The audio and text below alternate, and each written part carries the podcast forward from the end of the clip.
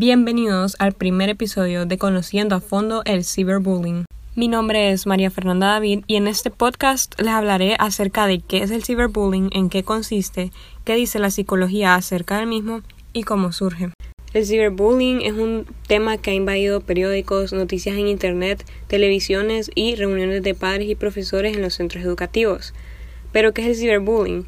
Es un término que se utiliza para describir cuando un niño o adolescente es molestado, amenazado, acosado, humillado o abusado por otro niño o adolescente a través del Internet o de cualquier medio de comunicación, como los teléfonos móviles, las tablets o las computadoras. En otras palabras, cualquier dispositivo tecnológico que tengan a su disposición.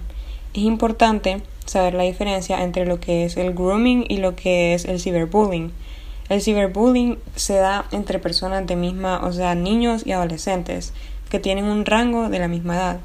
Pero ya cuando se incluye a un adulto, estamos hablando de un caso de grooming, porque el adulto se relaciona con un menor de edad y empieza como a crear un tipo de relación de manera que el niño confía en el adulto. Entonces así el adulto ya tiene como más acceso a poder abusar sexualmente del niño y es por eso que podemos ver la diferencia entre el grooming y el ciberbullying. Luego, ¿qué nos dice la psicología acerca del ciberbullying? La mayoría de los psicólogos dicen que hay tres rasgos comunes que podemos ver en el, en el ciberacoso, que son el anonimato, la falta de percepción del daño causado y los roles imaginarios en digital. O sea que siempre cuando se dé un ciberacoso vamos a encontrar uno de esos factores que usualmente los que realizan ese bullying por medio del internet eh, lo hacen de manera anónima, de manera que no sepan quién lo está haciendo y solo se cubren detrás de una pantalla porque es más fácil decirle algo feo a alguien más o insultar a alguien o hacer sentir a alguien mal detrás de una pantalla. De manera podríamos decir cobarde porque lo estás haciendo no cara a cara sino que todo es detrás de un aparato electrónico que te está evitando ser visto y que tengas que enfrentar a la persona cara a cara. Pero entonces nos preguntamos de dónde surge ese hostigamiento que el agresor ejerce contra la víctima. Hoy la psicología entiende al acosador como un depredador moral, cuyo objetivo nace de la presencia de profundos sentimientos de inadecuación personal y profesional en el inconsciente, lo que solemos conocer como un complejo de inferioridad. En lugar de aumentar su propia autoestima, el, acosador reacciona ante cualquier persona o situación que pueda recordarle que él se siente mal.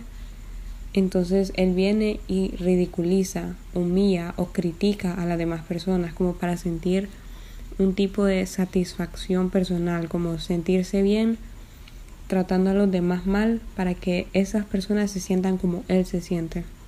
Pero el ciberbullying no es algo que ocurre una sola vez. Es algo que hoy en día más que todo ocurre frecuentemente. ¿Por qué? Porque vivimos en una sociedad que está básicamente dominada por la tecnología.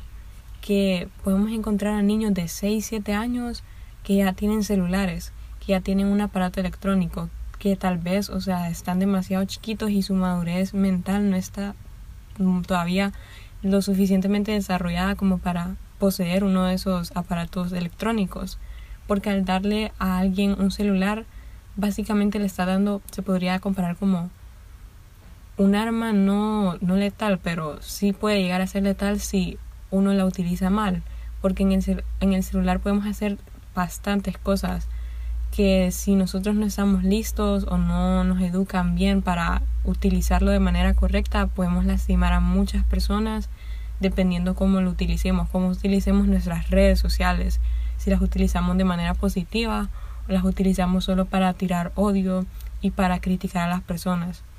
Y el ciberbullying es algo que lo podemos encontrar de distintas formas, desde insultos, discriminación, burlas sobre las características físicas de las demás personas, la forma en que se visten, los gustos que tienen, hacer pública información o fotografías que los avergüencen, cosa que hoy en día es muy común que podemos ver que en varios centros educativos pasa que suben fotografías de sus compañeros o amigos para avergonzarlos. También sea el robo de identidad y hasta amenazas de daño físico, que a veces estas pueden llegar a ser ya una delincuencia juvenil.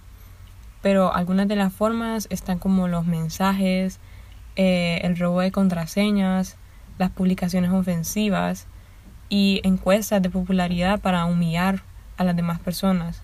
Entonces, podemos ver que el cyberbullying es algo es un tema serio, es algo delicado que tiene que ir mejorando poco a poco en el sentido que disminuya, que se le enseñe a los niños a utilizar sus redes sociales, a ser prudente en sus redes sociales y que si se sienten mal, que la solución no es venir y hacer sentir mal a otra persona para que se sienta como él se siente, sino que mejor buscar ayuda y hablar con alguien, pero no desahogarse y tirar todo el odio en una red social y hacer sentir mal a alguien más. Así que esto fue todo por hoy en conociendo a fondo el cyberbullying.